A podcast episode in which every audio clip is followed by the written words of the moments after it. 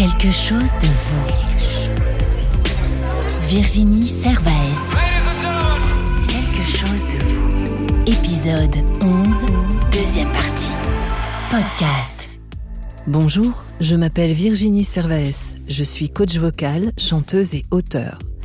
Si heureuse de vous accueillir sur ce podcast Quelque chose de vous qui est une autre façon de voyager, ma façon à moi de vous rencontrer, de vous questionner, de vous écouter tel que vous êtes. Un podcast où les épisodes se transforment chaque dimanche comme un barbapapa, géant ou tout petit, afin d'épouser au mieux les échos de vos voix. Un podcast où il fait bon vivre et être libre d'être soi avec pour seule distinction l'unicité de votre parcours. Et de la même façon, vous me demandez de me dévoiler sans détour. En réponse à vos questions posées, je vous promets, au rythme de mes réflexions d'instant T, authenticité, honnêteté, bienveillante. Enfin, un podcast qui fait sens à tous mes sens avec élégance, ou surtout, moi je l'avoue, chers auditeurs et invités, j'aime tout de vous. En ce dimanche 5 juillet 2020, bienvenue pour l'épisode 11, partie 2, à Saint-Brieuc. Une pleine lune éclatante explose. Une deuxième escale que je savoure, l'ambiance y est douce et sereine. Je m'approprie un peu plus le pays de mon arrière-grand-mère, Marie-Joseph Amonique. Il est des traditions, sachez-le, qu'il ne fait pas bon laisser de côté, qu'il nous faut continuer de porter en nos cœurs. Une histoire de plusieurs siècles que j'écoute avec vous et défends à ma petite manière. Un deuxième temps précieux, donc, nous est donné aux côtés du barde des temps modernes, d'Énès Prigent, avec qui nous apprendrons un peu plus des traditions orales et culturelles de cette Bretagne unique, précieuse et enchantée. Le tout sur des fonds de chants qui le sont tout autant. Le jeu qui vous permet de gagner le livre Trouver sa voie et faire son chemin aux éditions Erol précédera cette veillée au coin du feu. Ma lecture inspirée clôturera ce chapitre et tout de suite commençons avec vos questions qui sont de saison, chers auditeurs. C'est parti. Quelque chose de vous.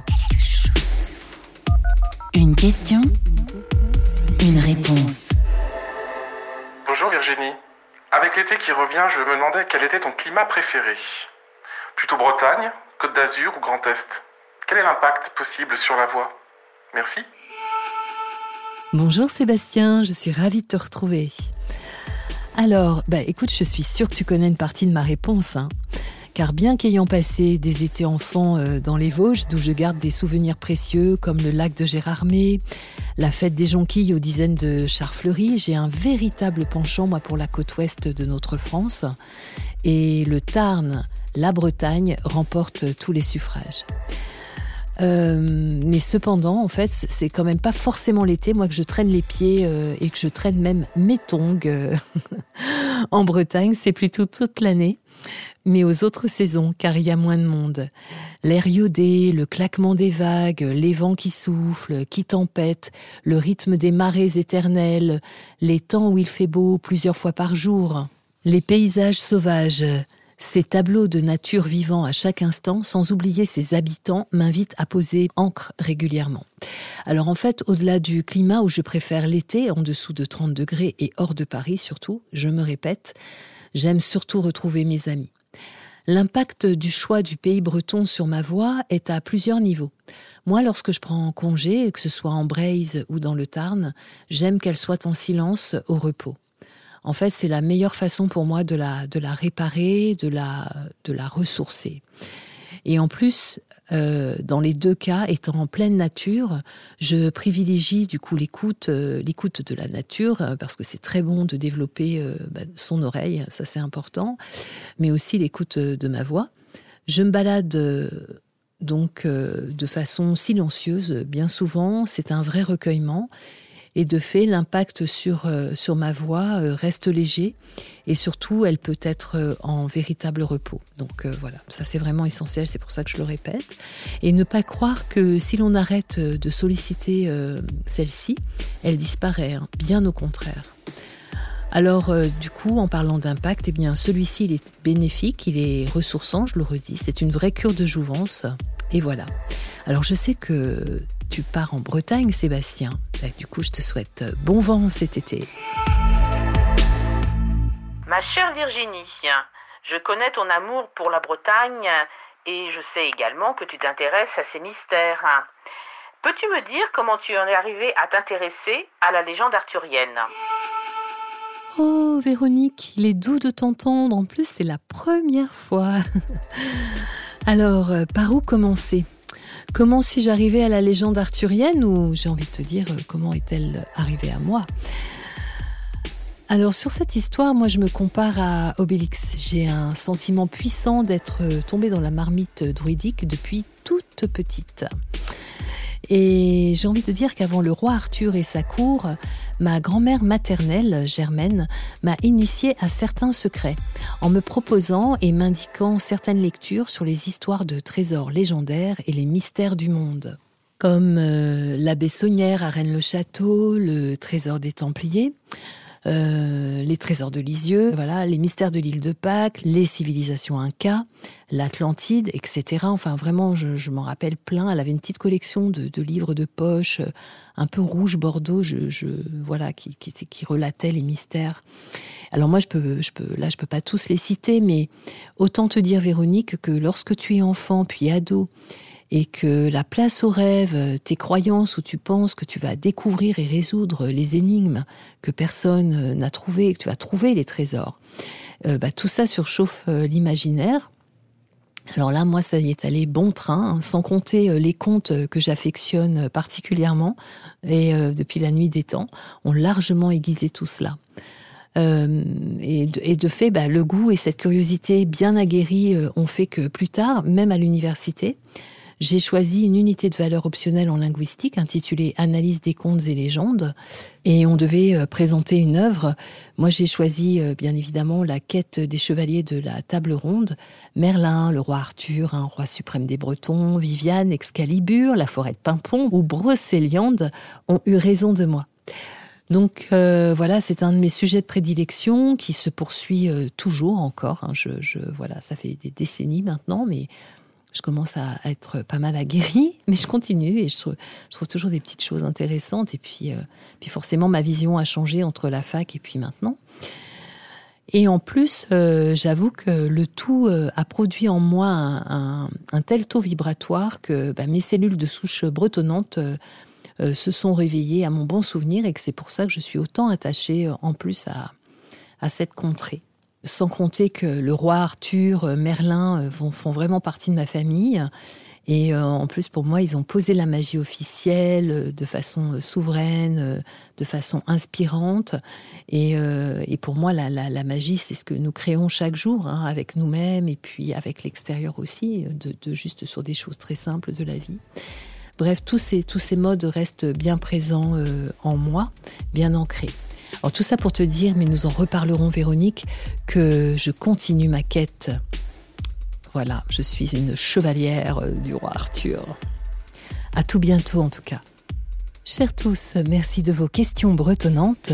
N'hésitez pas à m'en adresser de nouvelles. Mon livre se gagne toujours Trouver sa voie et faire son chemin. Tout est expliqué juste après. Suivez le druide. Quelque chose de vous. Le jeu. Donc, chers auditeurs, vous vous rappelez le principe, vous m'envoyez une question à l'adresse mail suivante quelque chose de vous gmail.com quelque chose de vous gmail.com vous me posez votre question et si elle est retenue vous pouvez gagner mon livre en retour le livre Trouver sa voie et faire son chemin aux éditions Erol. Hâte de vous lire. Quelque chose de vous. Qui êtes-vous? L'invité je désuspends l'arrêt sur biographie de Dénès Préjean afin de continuer l'histoire de son incroyable parcours. En 2002, Dénès sort l'album live All à enregistré au Festival interceltique de Lorient avec le Bagat Rancette Mort. Puis, sorti de son cinquième album, Sarar, en 2003. Il fait appel à quelques-unes des plus grandes voix féminines du monde. Lisa Gérard, Dead Can Dance, Yanka Rupkina, la soliste du mystère des voix bulgares, rappelez-vous semaine dernière le duo. Karen Matheson, Carper Cailly, Marie Boine, Louise Ebrel.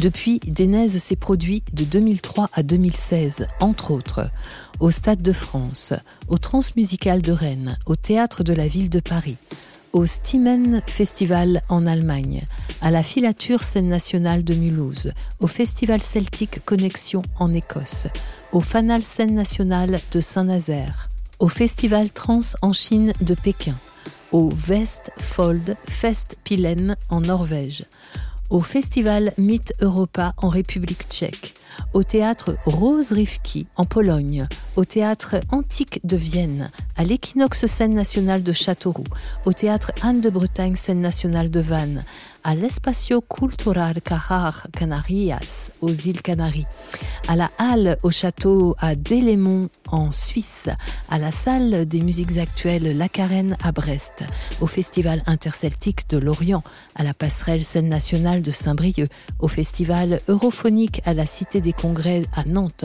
au festival à Fleur de Pau à Carmaux, au festival de Cornouailles, au théâtre national de Bretagne à Rennes, au festival Les Vieilles Charrues à Carré au Paléo Festival à Nyon en Suisse. Il était important de citer tout le monde car suite au Covid, vraiment, il faut les encourager, tous ces lieux. En 2011, la grande chanteuse soprano australienne Greta Bradman reprend le titre Gortof Aran, composé par Denez sur son album Grace, sur lequel figurent également Handel, Caccini et Elton John. En 2012, le réalisateur français Olivier Dahan réalisateur de La Môme, récompensé par deux Oscars et un Golden Globe, et le compositeur Guillaume Roussel inclut la chanson de Gortov Aran dans la BO du film Les Seigneurs. En 2015, Denez sort son sixième album, El Liors Vursudus, tout acoustique et entièrement constitué par ses compositions. Il est unanimement salué par la critique et reçoit l'adhésion d'un large public. Quelques mois après sa sortie, un CD de quatre titres remixés par James Digger accompagne l'album avec pour invité Masta Ace, une des figures emblématiques du rap américain et référence entre autres de Eminem. En 2016, Denez se voit décerner par les Rencontres poétiques internationales de Bretagne, parrainées par l'UNESCO, le prix Imram de la poésie pour l'ensemble de son œuvre en langue bretonne. La même année, la chanson Gortov Aran de Denez est utilisée dans la bande originale d'un des épisodes de la célèbre série américaine South Park, 5 Emmy Awards. Peu après, la tournée de l'album El Liors Vursudus, qui remporte un vif succès, Denez sort son septième album et son dixième live intitulé A Unvan Gant Arsteret, en 2018, Denez collabore avec le grand organiste suédois Gunnar Hindenstein à la cathédrale de Saint-Maurice d'Angers, le printemps des orgues. En 2019 également, Denez publie Quand un recueil de poésie en langue bretonne traduite en français, édition Skol Vreis. En 2020, le titre Gortov Aran est une nouvelle fois utilisé au cinéma et apparaît cette fois-ci dans la célèbre série américaine Hawaii 5-0. Cette année, l'artiste sort son neuvième album, Denez Technos Project, un live enregistré en one-shot. Le plus grand fest-noz de Bretagne mêlant chant traditionnel à danser et musique techno. J'ajoute que dans chaque chant de Dénès Prigent se trouve notre héritage, pour peu qu'il vibre en nous. Sachons entendre et recevoir ce qui est dit entre chaque mot, chaque note, comme Mozart le préconise, vous savez, en nous enseignant que la musique est entre chaque note. Faisons les nôtres et partageons cette belle langue bretonne au plus grand nombre. Mais il est temps de retrouver mon invité. Bonjour Dénez, Mandaramat. Ja, Madame Trau Virginie, Penance Trau. Cher Denez, dans la continuité de notre histoire bretonne, parce que c'est confusant bien souvent, et comme nous l'avons vu donc aussi dans l'émission 1, nous connaissons peu finalement la Bretagne. Pourriez-vous nous éclairer sur les divisions historiques? Je suis euh, Léonard. Euh, cela signifie que je viens du pays du Léon, je suis originaire du pays du Léon. Donc euh, il faut savoir qu'en Bretagne, il y a neuf pays répartis dans deux grands donc il y a d'un côté la Basse-Bretagne, la Bretagne bretonnante, qui comporte quatre pays, et la Haute-Bretagne, la Bretagne gallo, qui comporte cinq pays. Donc en Bretagne, euh, en Basse-Bretagne, il y a le Léon, donc d'où je suis originaire, il y a la Cornouaille, il y a le pays Vantais et le Trégor. Et en Haute-Bretagne, il y a le pays de Nantes, le pays de Rennes, le pays de Dole, le pays de Saint-Malo et le pays de Saint-Brieuc. Alors ces neuf pays correspondent à des, divisions très anciennes, culturelles, linguistiques, religieuses plus tard, et qui correspondent donc à l'époque de la, migration, à l'époque du peuplement de la Bretagne, du temps où on l'appelait euh, armorique. Alors les, les divisions euh, d'aujourd'hui, voilà, qui ont été faites sur une carte, visiblement, et ne tiennent pas du tout compte en fait de ces anciennes divisions historiques et qui ont un sens par rapport à l'histoire de la Bretagne, qui ont un sens pour nous, les Bretons. Donc euh, ces nouvelles divisions artificielles, donc sont les voilà, bien sûr les départements que l'on a tracés sur la carte bretonne à la règle, un petit peu comme ça a pu être le cas euh, pour l'Afrique. Donc il y a certainement un, technocrate à Paris qui à une époque, voilà, on lui a donné une carte de la Bretagne, il a, il a pris sa règle et puis il a découpé, voilà, sans tenir compte euh, des différents parlers, des différents costumes, des différentes mœurs, des différentes façons de construire, des différentes façons de faire de la musique. Non, tout ça, ça a été, euh, voilà, c'est le grand, la guillotine, la guillotine, voilà, c'est le grand coup de, le grand coup de lame de rasoir, euh, voilà, sur la carte de la Bretagne. Donc il y a, bon, on les connaît, il y a le, Finistère, il y a le, donc qui englobe une partie du Léon, une partie de la Cornouaille, donc c'est voilà, donc c'est une sorte de mélange un petit peu sans nom. Donc euh, à ce niveau-là, je rentrerai pas dans les détails. Donc il y a le, Finistère, il y a le, Morbihan, les Côtes d'Armor et l'île-et-Vilaine, voilà, et la Loire-Atlantique, voilà. Merci. Et alors la signification du drapeau breton, ses origines, là aussi vous pouvez nous en dire un petit peu plus Pour rappeler aux Bretons leurs euh, origines, on a créé au, début du XXe siècle un drapeau, donc on appelle en, Bretagne le Gwenadu, le blanc et noir, un des seuls drapeaux d'ailleurs qui soit qui, pas de couleur dans le monde, et donc euh, qui lui euh, donc tient compte des, vieilles de ces vieilles divisions historiques bretonnes. Donc il y a notamment cinq bandes noires, donc chacune correspondant aux cinq pays de Basse-Bretagne, le pays de Nantes, de Dole, de Rennes, de Saint-Brieuc et, de Saint-Malo. Et il y a également quatre bandes blanches, donc euh, qui correspondent euh, chacune au, au, pays, aux différents pays de, de Basse-Bretagne, donc la, la, Bretagne bretonnante, donc le Trégor, le pays Vantais, le Léon et la Cornouaille. Il y a aussi, on lui a rajouté donc 11 hermines qui correspondent aux 11 duchés de Bretagne. Ah, cette très belle langue bretonne, quelle richesse.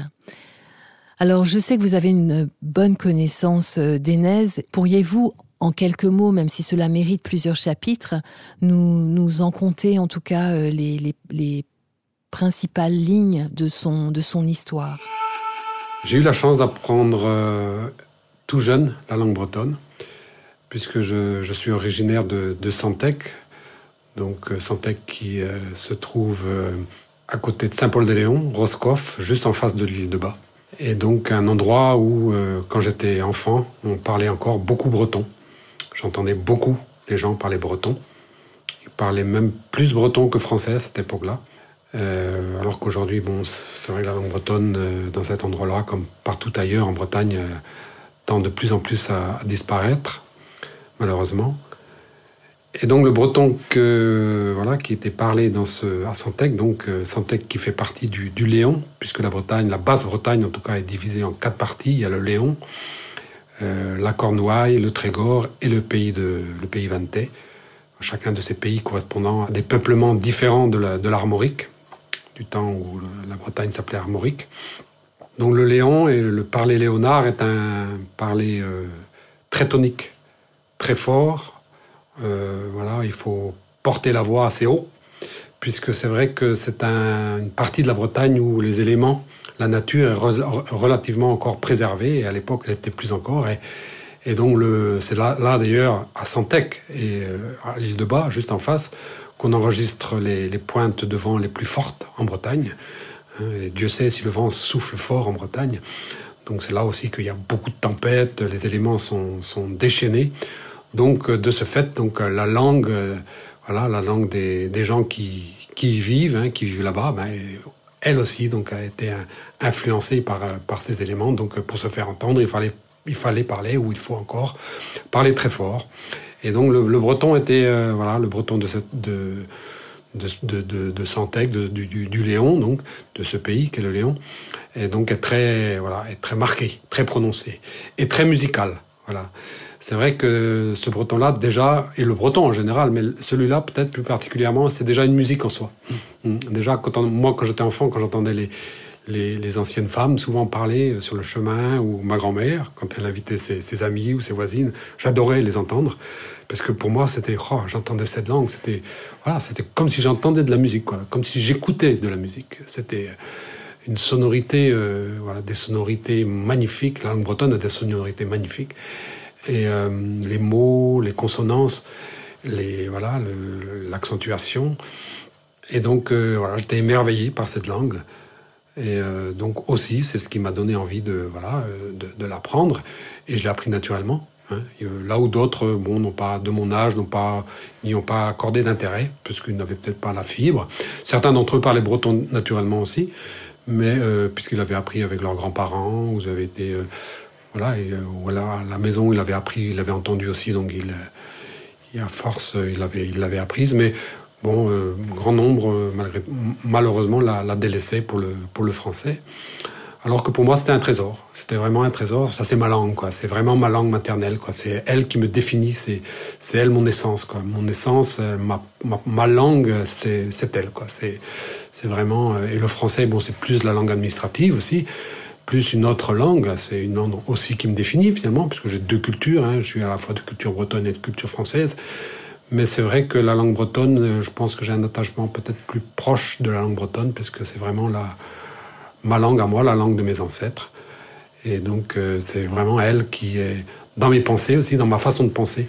Je pense que je pense plus, euh, ma vision du monde est plus proche de, la, de celle que véhicule la langue bretonne que de celle que véhicule la, langue française, parce que chacune, chacune de ces deux langues véhicule des, voilà, des, des visions du monde complètement différentes. Complètement différentes. La Bretagne, la langue bretonne est beaucoup plus il y a beaucoup plus de références à la nature, euh, au monde invisible, au sacré. Euh, là où la langue française est peut-être serait peut-être plus euh, voilà pragmatique peut-être ou l'est devenue en tout cas. Voilà. Donc ce sont deux langues différentes qui ont bon, qui sont aussi riches l'une que l'autre, hein, bien sûr. Mais bon, c'est vrai que j'ai un attachement peut-être plus plus fort à, la langue bretonne. Voilà, qui malheureusement à une époque a été interdite puisque voilà, elle été interdite dans les écoles françaises puisque c'était important à une époque, comme toujours, comme les hommes le veulent toujours, ils aiment bien que tous les épis soient bien rangés, bien calibrés. Voilà, on le voit encore, encore aujourd'hui de plus en plus, hein, avec les, voilà, les champs de maïs transgéniques ou les champs de blé, quand on les regarde, voilà, il n'y en a pas un qui dépasse. Voilà, donc en, à une certaine époque, et toujours encore, je pense, on, on, a voulu et on veut encore que, les, que tous les gens se ressemblent sur tout le territoire français. Donc on avait décidé à une époque d'interdire cette langue. Et il était écrit dans les écoles, d'ailleurs il y avait des, des, écriteaux, c'était interdit de parler breton et de cracher par terre. Donc cracher par terre à l'époque, il fallait pas cracher par terre. Ça renvoie un peu à ce que nous vivons aujourd'hui. Cracher par terre à l'époque, c'était absolument interdit parce que ça pouvait euh, véhiculer euh, la, la, la, tuberculose. Donc on a associé à cette époque-là la langue bretonne à une épidémie, à une pandémie, voilà, comme si c'était quelque chose de, de, mortel qui pouvait, on pouvait en mourir si on en parlait. Donc interdit de parler breton et de cracher par terre. C'est ce qui a été écrit dans les écoles et les, les, écoliers qui étaient surpris à parler breton étaient punis. En fait, ils étaient punis, ils devaient rester en retenue. Voilà, euh, après l'école, on leur mettait un, un sabot autour du, autour du cou. Comme ce fut le cas de, également en Afrique coloniale. Donc euh, là, c'était pas un sabot qu'on mettait autour des, des, enfants qui étaient, qui étaient surpris à parler africain, mais on leur mettait une corne, une corne. Donc c'était la honte suprême, quoi, une corne de zébu ou je sais pas. C'était la honte suprême. Et là, en Bretagne, c'était pareil. Donc euh, voilà, ça arrivé en Bretagne, mais c'est arrivé aussi dans d'autres colonies françaises. Et donc euh, la langue bretonne, donc a voilà a beaucoup euh, été victime de cette persécution et en a beaucoup pâti, puisqu'aujourd'hui, il y a de moins en moins de locuteurs en langue bretonne. Donc, beaucoup, beaucoup, beaucoup moins qu'avant. Et donc, c'est une langue qui est en train de, voilà, qui parle, enfin, selon l'UNESCO, qui est une langue en, voie de, disparition. Voilà. Donc, c'est une langue aussi, aujourd'hui, malheureusement, euh, quand on en parle, on, voilà, on, dit que c'est une langue, euh, on lui donne le nom de langue régionale. Voilà. C'est vrai que pour moi, ça, me, ça, me, ça me rend en colère quand j'entends ce terme-là, puisque le terme de langue régionale est un terme complètement méprisant. C'est réduire la langue bretonne à la région. Voilà, je pense qu'il n'y a pas de langue régionale, il n'y a pas de langue nationale, il n'y a pas de langue internationale, il y a des langues tout simplement. Et chaque langue a son importance. Voilà, je pense que euh, le monde est une, comme une grande prairie avec mille espèces de fleurs différentes. Et, la langue bretonne, et la culture bretonne, et la Bretagne est une de ces fleurs. Voilà, avec euh, son parfum, euh, sa couleur et, et sa forme. Voilà, et c'est ce qui fait la, beauté du monde, c'est la, différence. Mais c'est vrai dans un monde, dans une France aujourd'hui, dans un monde euh, aujourd'hui qui, dans une France jacobine et dans un monde sans faire de politique, souvent on dit ah dès que tu fais de la politique, non. Moi je pense que euh, je défends la, quand je défends la, la, langue bretonne ou la culture bretonne, euh, c'est plus par, par humanisme que je le fais que par, que par que dans un esprit politique puisque c'est pour défendre une différence, c'est pour défendre ma différence et le droit à être différent, le droit de parler breton, le droit de, de, voilà, et en parlant breton, le droit de penser différemment. Et je pense qu'aujourd'hui, euh, c'est vrai, après la crise qu'on vient de vivre, euh, j'espère en tout cas que les gens en prendront de plus en plus conscience. Voilà, le monde est avant tout diversité et la Bretagne, la culture bretonne et la langue bretonne participent à cette diversité. Voilà. Euh, c'est vrai que les gens parfois ont, du mal à comprendre, les, Parisiens ou autres ont du mal à comprendre, mais il suffit de le... Alors si on le ramène ça à eux en leur disant, bah, écoutez, vous, vous avez un enfant, le soir, il vient, il vient vous voir, euh, il rentre chez vous à la maison et il dit euh, en pleurs et vous lui demandez mais pourquoi tu pleures? Parce qu'à l'école, ma maîtresse m'a interdit de parler français et maintenant je devrais parler chinois ou je devrais parler anglais et j'ai été puni parce que j'ai parlé français. Donc là, c'est vrai, ça remet les, voilà, ça, ça, ça, ça resitue, euh, ça, ça, met, ça, ça, resitue le, voilà, ce qui, ce qui, ce qui a été fait aux enfants qui parlaient breton. Euh, voilà, ça, ça, le, ça, le, ça le remet en, voilà, dans, dans, un autre cadre et, et, du coup, les gens comprennent plus facilement ce qui nous est arrivé, ce qui nous arrive encore avec cette langue qui, voilà, qui disparaît. Et moi, malheureusement, quand je chante en breton, c'est vrai que les gens sont, viennent souvent me voir, dire ah, j'ai été ému par vos chants et ça, mais malheureusement je ne comprends pas ce que vous dites parce que on m'a interdit par les Bretons quand j'étais enfant, ou mes parents à qui on a interdit par les Bretons n'ont pas eu envie de, nous l'apprendre parce qu'ils ont associé ça à une honte et ils en sont encore traumatisés. Donc moi, jeune génération, je, je parfois des gens de 20 ans hein, de, voilà, qui viennent me voir, donc moi j'ai pas pu l'apprendre j'aurais tant aimé, mais c'est triste à dire, mais quand je vous entends, je, capte l'émotion, la vibration, je capte tout ce que vous, transmettez à travers, à travers vos chants, mais je, ne comprends pas ce que vous dites. Voilà, donc la, la langue bretonne est un peu comme une, espèce animale en voie de disparition.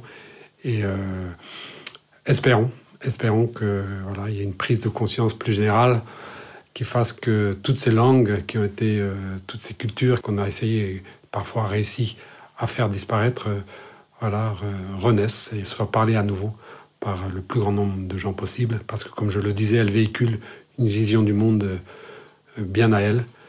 Voilà. Et justement, quel amalgame ne devons-nous pas faire au sujet de la langue bretonne?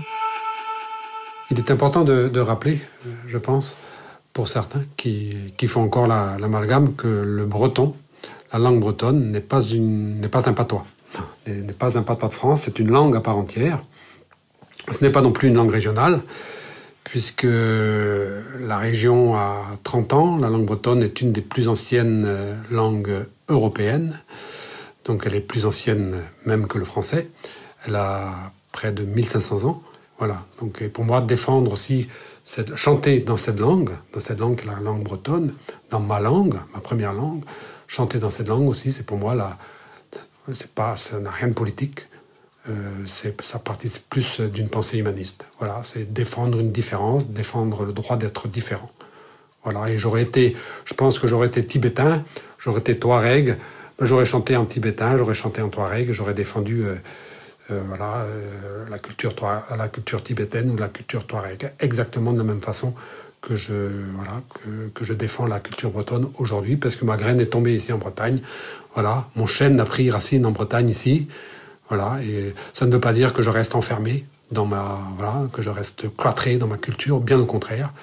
Ma racine a, voilà, germé ici, elle est devenue un arbre et, et mes, mes branches, ben, elles sont, elles sont, je pense qu'elles sont, à l'image du chêne, elles sont, animées par les, sept vents du monde. Voilà, je pense même que quand on est enraciné dans sa culture, quand on est enraciné dans sa langue, qu'on a conscience de sa langue, quand on a conscience de sa culture, je pense même que qu'on est plus à même d'aller, de comprendre, d'aller et d'aimer celle des autres. D'où l'importance pour moi aussi également de défendre cette langue. Et la musique aussi, la musique bretonne, qui est unique, absolument unique au monde. Vous me devancez car euh, j'allais justement vous demander euh, si vous pouviez nous décrypter aussi les musiques bretonnes. Combien de genres existent-ils et euh, quelles sont leurs, leurs missions à chaque fois? Parce que je crois que un, chant breton a vraiment une mission, une particularité. voilà, pas seulement de peut-être nous faire danser. En Bretagne, il existe un éventail de styles de chant très large, très important principalement issus de la tradition orale et qui nous viennent parfois de la, nuit des temps, comme certaines guerres notamment, qui, euh, sont attestées du, du 5e siècle. Donc euh, il y a la guerre, bien sûr, dont je viens de parler, qui est un chant dramatique très ancien. Il y a le conadiscon, qui est un, chant à danser, un chant de fête. Il y a les canticous, qui sont des, chants religieux, qui empruntent euh, souvent d'ailleurs leurs airs aux, aux il y a les, les sons Alors les sons là on est plus dans la dans le chant ou dans le chant léger. Voilà, contrairement à la guerre, qui est un chant beaucoup plus profond, qui touche au qui touche au sacré. Là, on est dans la, voilà, on est plus dans la, des chansons plus légères qui abordent des thèmes beaucoup plus plus légers. Il y a les sons disputes aussi, donc les sons disputes qui sont des joutes chantées orales. Il y a les Kanawen ou Evidarvugale, euh, donc qui sont des chansons pour enfants. Euh, dont euh, font partie les, voilà, les, berceuses, les, les réchous. Il y a également les canoubalés, alors les, chants, les, marches ou les chants à marcher, voilà, qui étaient interprétés euh, principalement à, l'occasion des mariages. Il y a aussi les, les grassous, alors là, on est entre le, entre le chant et le récit. Voilà, les grassous sont des, des oraisons funéraires que l'on interprétait notamment euh, principalement à l'occasion euh, des veillées mortuaires. Voilà. Donc c'était des, des, voilà, des, des, sortes de psalmodies, des récits euh, mi, mi, mi-druidiques, mi-profanes, mi-chrétiens. Donc ça c'est, ça c'est pour ce qui est de tous les styles de chant issus de la tradition orale. Donc il y, a, il y en a d'autres issus eux, de la tradition littéraire. Donc ce sont principalement des, des poèmes qui ont été mis en musique. Euh, grand nombre d'entre eux, notamment, sont sont des poèmes d'Angela Duval, qui était une, une poétesse euh, paysanne euh, de Vieux Marché dans le Trégor, voilà, qui le soir, après son travail euh, dans les champs, écrivait, écrivait sur sa vie quotidienne et écrivait de magnifiques poèmes. Et donc, grand nombre d'entre eux ont, ont inspiré des, des, des, chanteurs, des musiciens, qui les ont mis en, en musique. On peut citer aussi un autre, euh, là c'est carrément une chanson ou un chant, un chant poétique devenu très connu en Bretagne, c'est Mes au grand et des d'amour. Je suis né au, milieu de la mer, écrit par, euh, par Yann Bercalor, qui était, un, poète euh, de l'île de Groix. Et donc ce, poème a été mis en musique par un, compositeur breton très connu également, qui s'appelle Jeff Le Penven. Donc ça c'est une forme beaucoup plus récente que les voilà que la Guerre ou le Canadiscant. Hein, donc là, on est, plus dans le, fin 19e, 20e siècle. Un autre style de chant, là, bon, qui est plus contemporain, c'est là où on est carrément dans la chanson, en fait. Voilà, ce sont des, où on est dans le, format euh, couplet-refrain, couplet-refrain, hein, mesuré, assez court aussi. On peut citer euh, notamment euh, Guernic, hein, une chanson très connue. Là, on est vraiment dans la chanson, on n'est plus dans le chant, on n'est on n'est plus dans la guerre où il y a un côté sacré, profond, où on parle de la mort, de thèmes universels. Là, ce sont, voilà, là, on est plus dans la chanson. Donc, euh, donc il y a celle de Écraison de Nose, notamment, de, voilà, de, qui était un, voilà, un chanteur euh, très connu en, en Bretagne aussi, dans une forme très, voilà, très contemporaine, très récente. Voilà, comme celle qu'on peut entendre même en français ou en anglais à la radio. Comme vous l'évoquiez au premier épisode, pourriez-vous nous en dire un peu plus sur la guerze qui fait partie euh, des chants que vous interprétez? Quelles sont ses origines euh, et, sa particularité surtout? Les origines de la guerze euh, remontent à la nuit des temps. La grande aventure, je pense, la grande aventure de la guerze commence au 5e, 6e siècle, lorsque les, lorsque les, bardes chassés de la Bretagne insulaire, donc la, la Grande-Bretagne actuelle, arrivent en Bretagne et unissent leur art poétique à celui des bardes, des bardes armoricains présents sur place. Et donc c'est ce qui donne cette, euh, voilà, ce chant absolument euh, magique et magnifique, d'une beauté époustouflante, autant par ses mélodies que par ses textes, donc euh, qu'est qu la guerze. Donc la guerze aborde donc est un chant de tradition orale qui n'a jamais été écrit, si ce n'est qu'à partir du, disons, du 18e, 19e siècle, hein, euh, puisqu'il y a eu des, gens qui ont, collecté ces chants-là, donc on y reviendra un petit peu plus tard. Euh, donc c'est un chant de, tradition orale, donc transmis de génération en génération. Et très souvent aussi, euh, chaque génération donc apporte bien sûr ses propres créations, mais aussi elle, apporte des, changements au, répertoire qui lui a été transmis.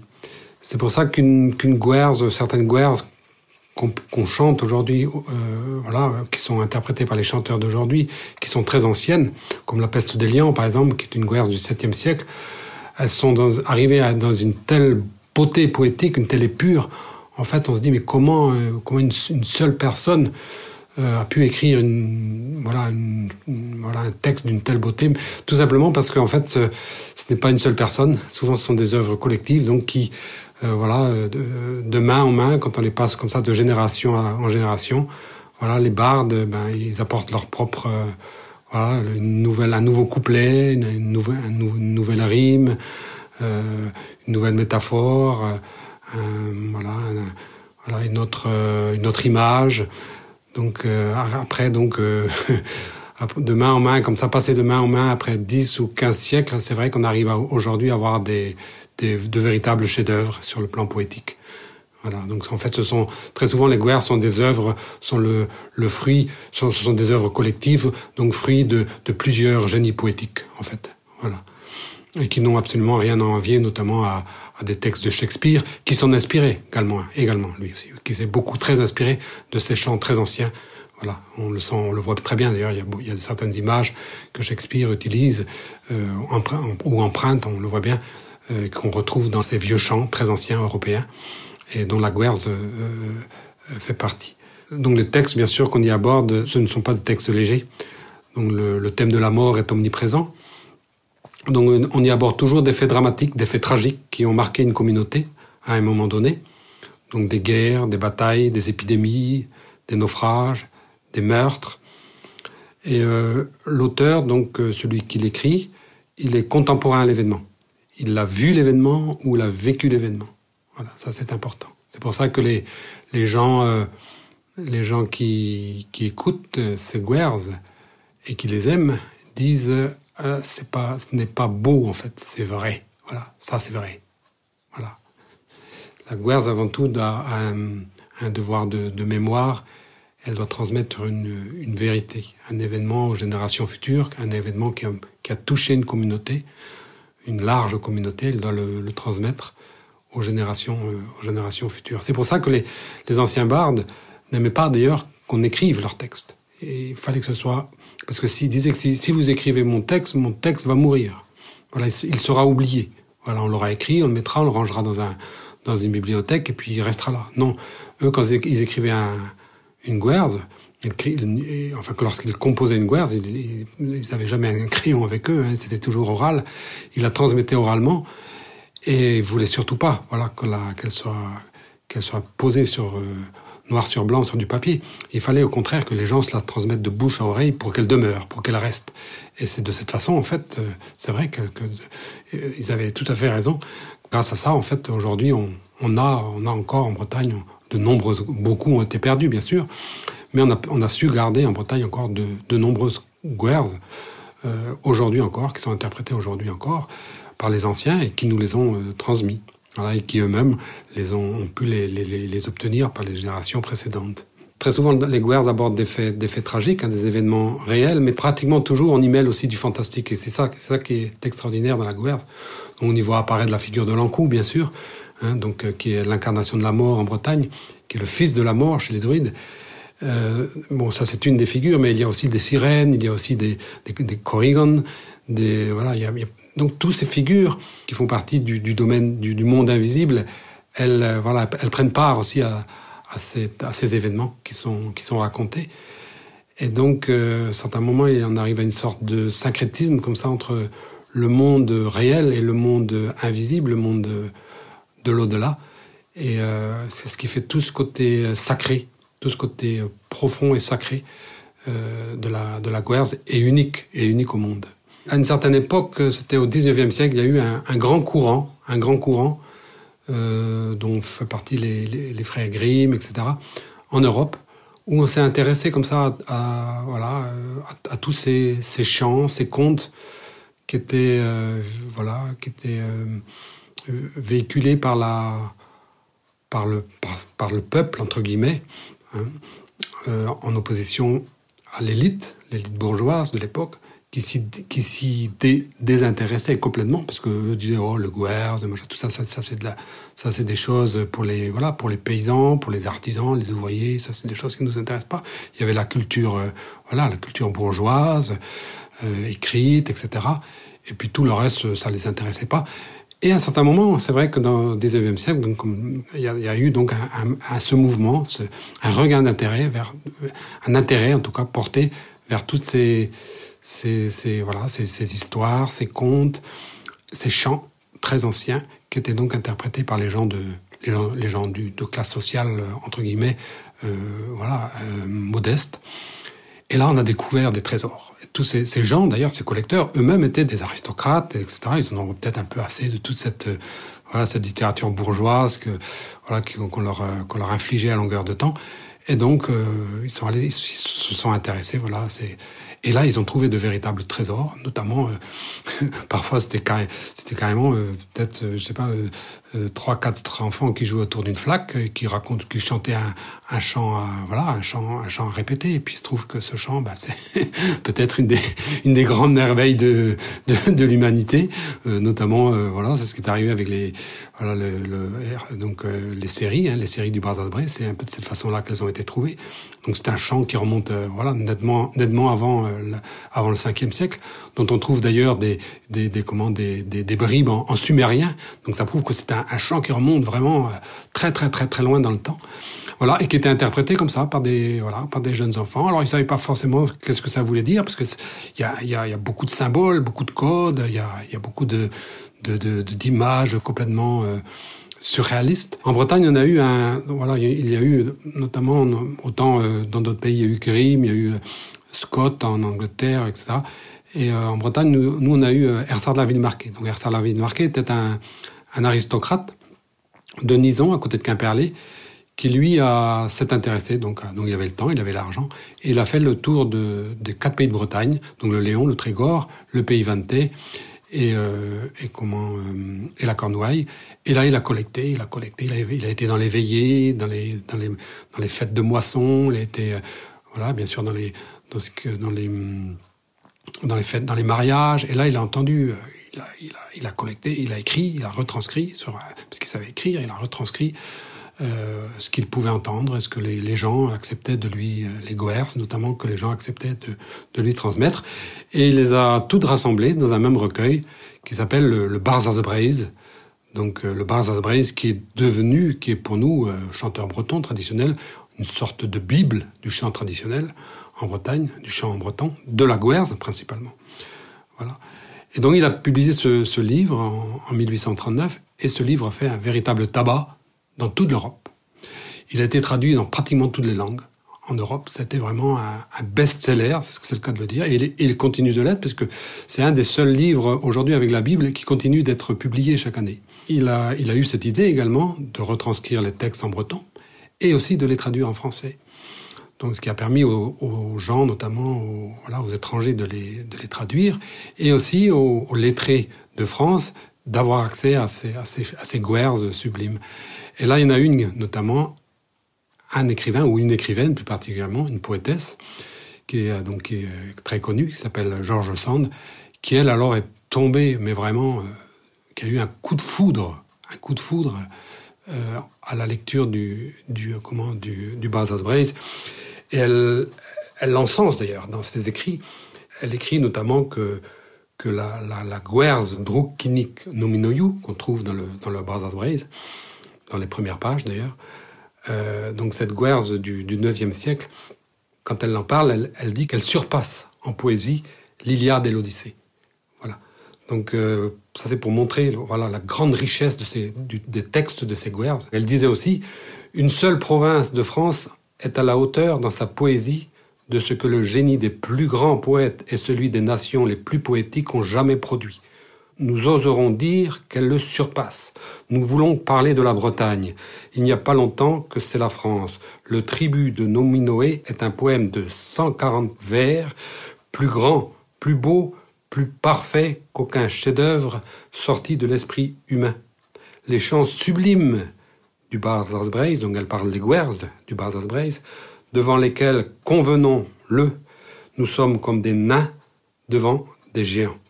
En vérité, tous ceux qui tiennent une plume ne devraient rencontrer un, breton sans lui ôter son chapeau.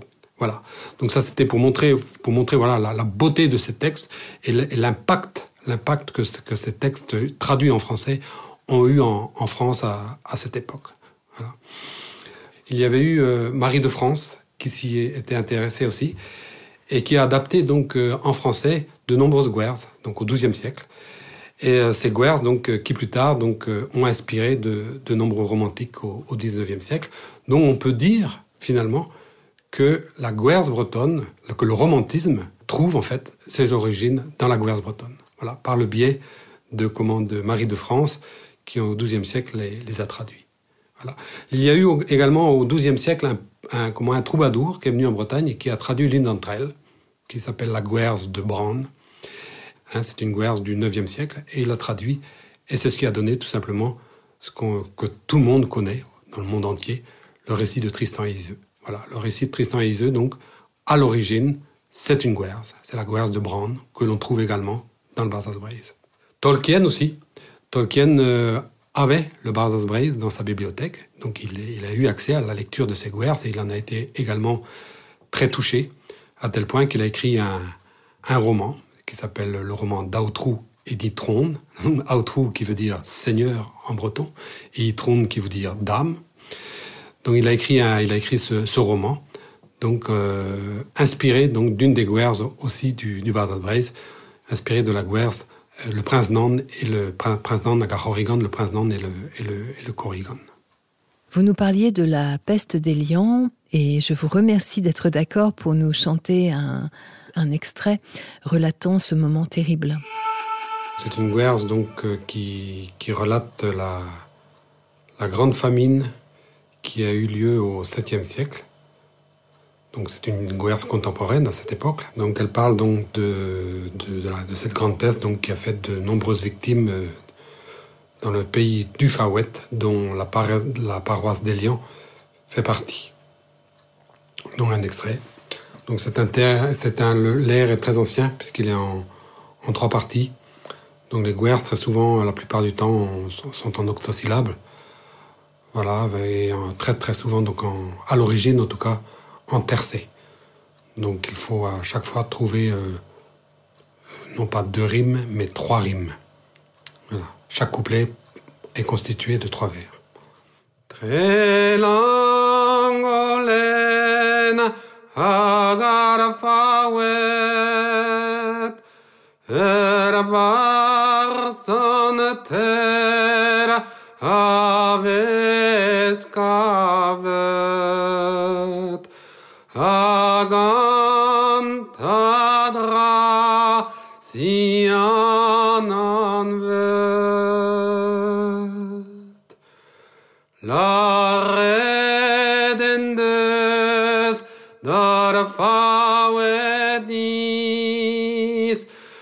La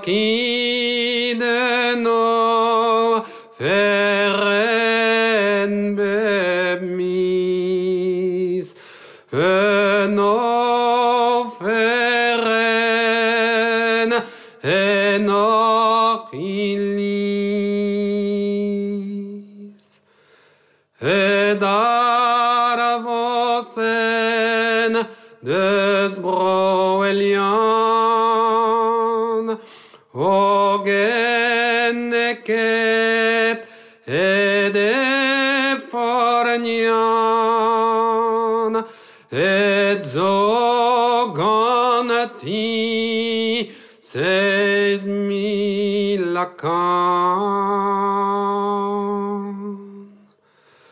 Ebroelian, eblaredga, emadiskenet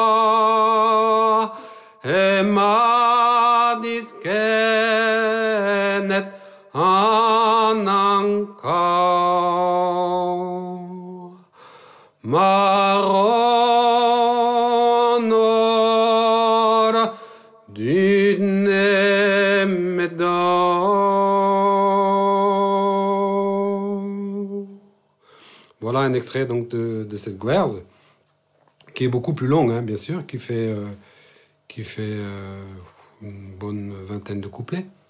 Voilà. Donc euh, traduite en français, donc ça donnera L'Ankou est descendu dans le pays des lions.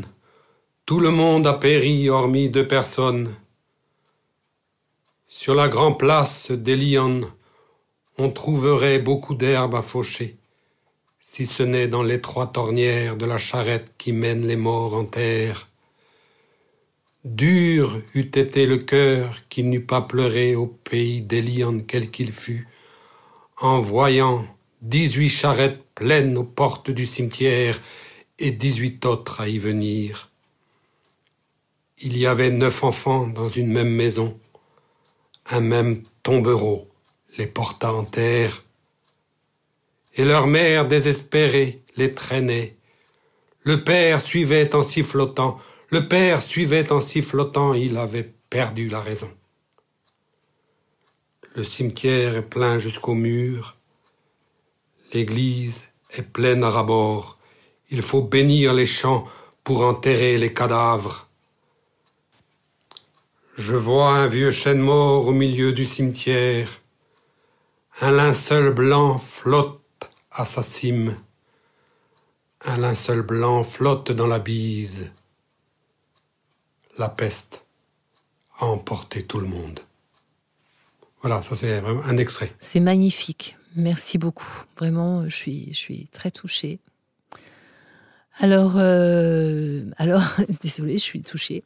Je sais que vous avez d'autres guerres euh, et que vous allez, euh, que vous allez peut-être nous enchanter euh, d'autres petits morceaux en nous expliquant à chaque fois euh, peut-être à quoi ils correspondent. Alors parmi tous les styles de chant qui existent en Bretagne, il y en a un que, que j'affectionne particulièrement. Il s'agit de la, de la guerze. Donc euh, la guerze, donc, euh, on l'interprète a cappella. Hein, à l'origine, en tout cas, elle était interprétée a cappella, seule dans le silence. La, la guerze, le chanteur, donc, quand il interprète une guerze, il y a, y a cette, ce rapport à cette absence de son, sorte de jeu, comme ça, entre la voix et le, silence. Donc c'est un chant euh, monodique, hein, donc euh, interprété la plupart du temps à, à une seule voix, ou lorsqu'il est interprété à plusieurs voix, euh, les chanteurs chantent à l'unisson. Voilà. C'est un chant donc avec peu d'écart entre les notes, hein, arythmique, ou s'il y a un rythme, c'est celui du moment, c'est celui de l'instant, c'est celui du cœur, c'est celui de l'émotion du moment. C'est celui de l'âme, même je dirais. Euh, c'est un chant également donc modal hein, euh, et euh, non tempéré, c'est-à-dire non tempéré, c'est-à-dire qu'on peut pas le, on peut pas le reproduire avec un piano. Voilà, c'est un chant qui a une grande richesse au niveau des notes, avec des quarts de ton, mais ça va au-delà en fait. une des grandes caractéristiques musicales de la, de la guerre, de ce style, ce sont ces notes entre les notes, et qui apportent une dramaturgie au, au chant et au récit. Je vais chanter donc une guerre connue, hein, qui est Iwan Gormus. Je vais la chanter dans, une, dans la gamme euh, tempérée, euh, donc à ne pas faire. Hein. Et ensuite, je vais la chanter dans la gamme, euh, dans la gamme normale, en fait, la, gamme telle dans, laquelle elle doit être chantée, non tempérée. Donc, tempérée d'abord. Iwan Gamus, abluvigno, argla careta mabzo erbro, argla careta mabzo. Voilà, là je vais chanter de façon contemporaine en fait. Voilà, comme si là je pense qu'un piano peut me suivre. Et si je la chante, euh, l'interprète dans la gamme vraiment comme on devrait le faire en fait, euh, dans, dans, son voilà dans son dans son style à elle, donc ça fera. Euh, Viwan gamus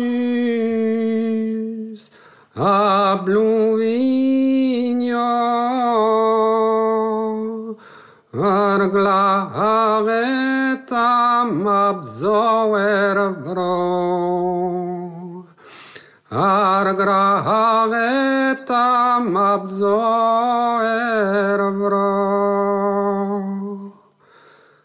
ar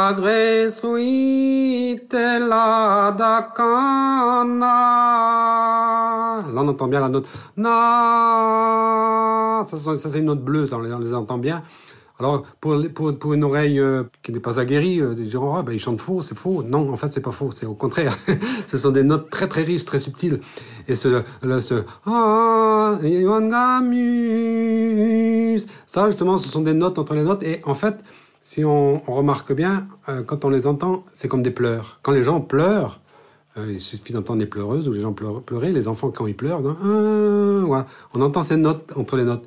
Et en fait, lorsqu'elles sont intégrées dans la mélodie, avec un texte, avec un texte souvent sublime, hein, des, des, poésies sublimes, on apporte un, drame supplémentaire. Donc je parlais tout à l'heure de la de Skolvan, euh, qui est une des plus anciennes hein, de, Bretagne. Donc là, je, je vais la, la, l'interpréter dans la gamme tempérée, hein, comme ça on va bien voir la différence entre les deux. Alors, Scorvan, Scorvan, Escobleyon. Voilà, ça c'est la gamme tempérée. Et si je, la chante dans la gamme bretonne, alors ça va, là, là du coup il y a une, dramaturgie qui, qui voilà, une, tra, un côté tragique en plus. Hein. Euh, donc euh, ça fera... Euh, Caravan, caravan, escapleyan, zod de sham, zod de sham, de entend voilà. Ça, ce sont des notes euh, voilà, qu'on ne trouve pas dans la, dans la gamme dite classique ou, dans les gammes récentes. En fait. Au Moyen Âge, on chantait de cette façon dans toute, dans toute l'Europe. Les chants, les chants religieux notamment, euh, les chants qu'on appelle aujourd'hui grégoriens, euh, on utilisait ces notes-là. Mais elles ont, en fait, elles ont disparu avec le temps, puisque donc on a réduit, on a réduit la gamme en quelque sorte, puisque euh, à un moment il y a des gens qui ont dit bon pour se, pour se rappeler des mélodies, ils ont commencé à les, à les écrire. Mais comme ces notes étaient très difficiles, comme c'était des notes très sensibles, c'était c'était vraiment très compliqué de les écrire sur une sur une partition. On a extrapolé. Et après les générations futures, ben ils ont pris pour argent comptant ces partitions qui étaient très simplifiées et les mélodies donc finalement se sont entre guillemets appauvries et ont été euh, dépouillées de toutes ces notes entre les notes. Et c'est ce qui donne aussi ce côté. Souvent, je dis ah ben les gens disent ah quand vous chantez une guerre, a l'impression que c'était de la musique orientale. Mais en fait, ce côté de musique orientale, il était voilà, on, l'avait dans toute l'Europe à l'époque, au, au, au, au, Moyen Âge. Voilà. Tous les gens chantaient avec ces, ces notes entre les notes. Voilà. Là là, c'est sublime. Merci infiniment, Dénès, de tous ces beaux cadeaux que vous nous faites, de ce temps que vous nous avez. Euh attribué de vos partages, euh, de, de, ce beau voyage avec vous euh, en Bretagne. Et, et voilà. Alors, je crois qu'on dit euh, Kenavo. C'est cela ou est-ce que c'est comme bonjour Ça a une signification toute particulière où il y a plusieurs façons euh, de dire au revoir? Alors Kenavo euh, ne signifie pas au revoir, euh, contrairement à ce qu'on peut croire. Kenavo, c'est bien plus qu'un au revoir. Parce que Kenavo, euh, donc là, on le lit très souvent en un seul mot. Normalement, il est en trois mots, voire même avec euh, trois points de suspension à, suivre. Donc Ken, A et. Et alors, euh, traduit euh, littéralement, ça veut dire tant qu'il y aura. Et donc, cette expression est absolument magnifique. Moi, j'ai eu l'occasion de voyager, comme je l'ai dit, dans de nombreux pays, pour chanter notamment. Et sans chauvinisme aucun, je crois que j'ai jamais entendu un- une aussi belle façon de dire au revoir. Puisqu'en fait, elle, sous-entend dans ce, dans ce qui suit, dans ces trois points de suspension, quelque chose de cette expression, donc, quelque chose d'ordre euh, de plus universel, voire même de, de sacré. Donc, euh, Kenavo, tant qu'il y aura, tant qu'il y aura des étoiles pour nous guider dans la nuit, tant qu'il y aura des anges pour veiller sur nous, tant qu'il y aura Kenavo, du feu pour nous chauffer, Kenavo Bugale, tant qu'il y aura des enfants pour nous survivre, Kenavo Kanarien et Vitsevel Omoues, tant qu'il y aura des, des chanteurs, des bardes pour lever leur voix. Le Kenavo breton, c'est celui aussi qu'on dit euh, quand on referme le cercueil. On dit souvent aux morts, avant de mettre le mort en terre, on dit euh, voilà, Kenavo, Kenavo Herbedal, Kenavo dans, dans notre monde. Avant de nous quitter, nous allons écouter le titre Gortov Aran, Je t'attends, un de vos grands succès d'Enez, un sublime duo aussi que vous interprétez avec Lisa Gérard des Dead Can Dance. Ce titre se trouve sur l'album Irvi. Les coordonnées vous seront données aussi euh, par la suite. Kenavo Virginie. Chers auditeurs, je vous invite à poursuivre euh, cette belle rencontre avec Denez. Soyez curieux, il est merveilleux, artiste humble, talentueux, à la voix incroyablement magique, vous vous en êtes rendu compte, et conteur de ces temps modernes. Il nous permet de remonter à la source de qui nous sommes. Allez sur son site en écoutant ses titres, découvrez-le.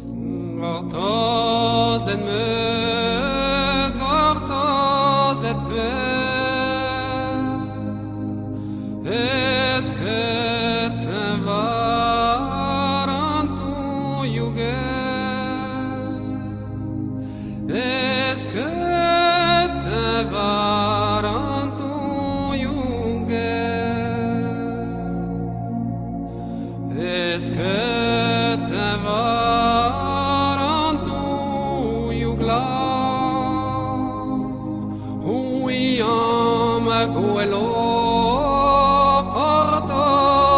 Mata.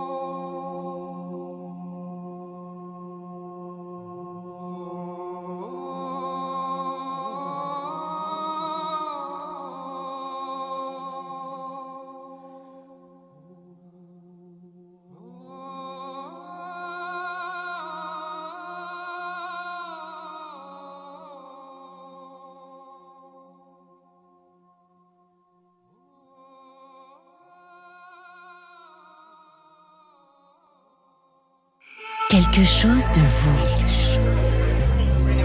Quelque chose à vous. Lire.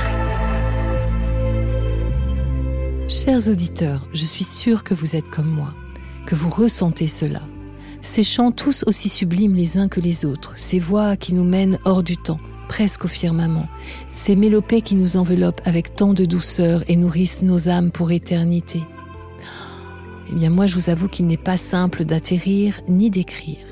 Allez, allez, je me laisse inspirer. À quelques paires d'heures de lever l'encre, je voulais tout de même, pour parfaire mon escapade, vous offrir quelques notes sucrées et salées.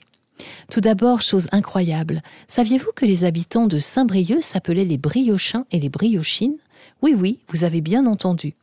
Au-delà de mes origines armoriques, je comprends mieux mon goût indiscutable pour les brioches à chapeau. Bien évidemment, je vous dis trois mots sur la galette et la crêpe bretonne. Attention, merci de ne pas confondre les deux, car tout est une histoire de farine. En Haute-Bretagne, la galette aurait vu le jour au XIIIe siècle, époque où le blé noir a décidé de poser ses valises après les croisades en Asie. Dans tous les cas, elle est reconnue au Moyen Âge. Sachez qu'avant les années 50, elle n'était pas servie aussi copieusement, c'est-à-dire garnie d'œufs, de saucisses, de fromage, de jambon, bref, comme nous la connaissons. La galette se mangeait sans garniture, pour être trempée dans une soupe pour l'épaissir, et ou servait aussi de préparation de bouillie. Sa petite sœur ou petite cousine, la belle crêpe, elle tient ses quartiers en Basse-Bretagne, confectionnée à base de froment pour les crêpes sucrées ou de sarrasin pour les crêpes salées. Bref, beaucoup d'entre vous savent que pour la crêpe sucrée, je suis championne, première au podium. J'avoue que la concurrence a été rude quand même cette semaine, car euh, j'ai fait le plein de dégustation et j'avoue que les produits sont très très bons en braise. Mais voilà que sonne la corne de brume. Je vous remercie de vos témoignages à l'égard de Dénès Prigent et de vos écoutes et partages. Chères toutes et tous, boussole, compas et cartes sont fin prêts. La marée nous ouvre la voie du départ. Que les vents vous soient favorables et heureux. À tout vite pour une prochaine escale. Bon vent. Prenez soin de vous. Keno. Quelque chose de vous. Podcast.